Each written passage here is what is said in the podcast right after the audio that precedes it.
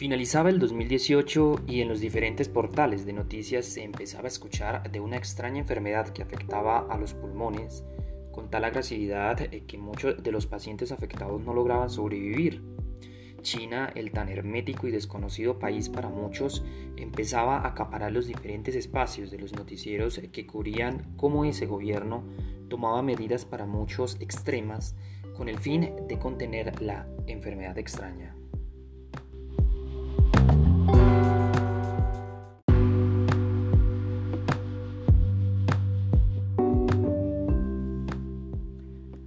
Pasaron los días y el interés por la nueva enfermedad ya ocupaba los principales titulares de la prensa y de la agenda de las principales instituciones de salud en el mundo. Las imágenes que nos llegaban de países diferentes a China, donde era posible documentar, eran de terror, de hospitales colapsados, personas muriendo por falta de oxígeno, cementerios sin campo para más muertos y gente que clamaba porque los dejaran despedir de sus familiares. Eran escenas que se repetían todos los días en países como Corea del Sur, Irán, España e Italia.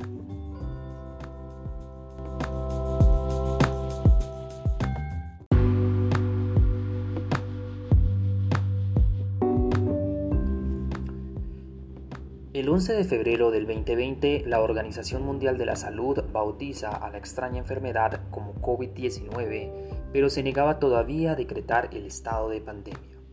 Pasaron los meses y la infección respiratoria seguía expandiéndose a través del mundo. Todos los días más y más países reportaban casos de enfermos graves y muertos. Llegó el mes de marzo y en Colombia se respiraba un ambiente de preparación y zozobra. Los habitantes del común vivían normal, pero los hospitales y clínicas llevaban varios meses preparándose para un eventual colapso como los que se veían en países de Europa, Asia y en uno muy cercano, Ecuador. Exactamente el 6 de marzo, el Ministerio de Salud en Colombia confirma el primer caso de COVID-19 en la ciudad de Bogotá.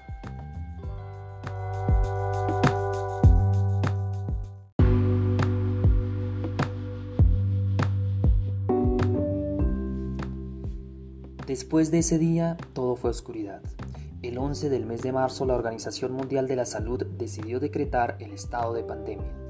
El virus circulaba ya en los cinco continentes, pero más de los dos tercios de casos registrados desde el inicio de la pandemia se concentraban en Asia, con más de 120.000 personas contagiadas y 4.200 muertos, principalmente en China, en la región de Wuhan, donde se originó el brote de COVID-19.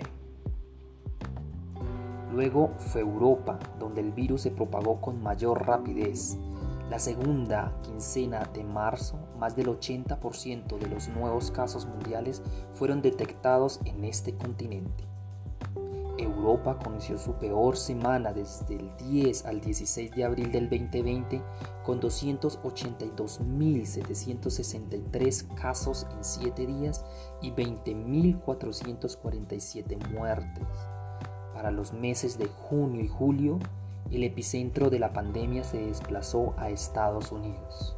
Nueva York, la más afectada, llegó a registrar más de 470 mil casos en una sola semana.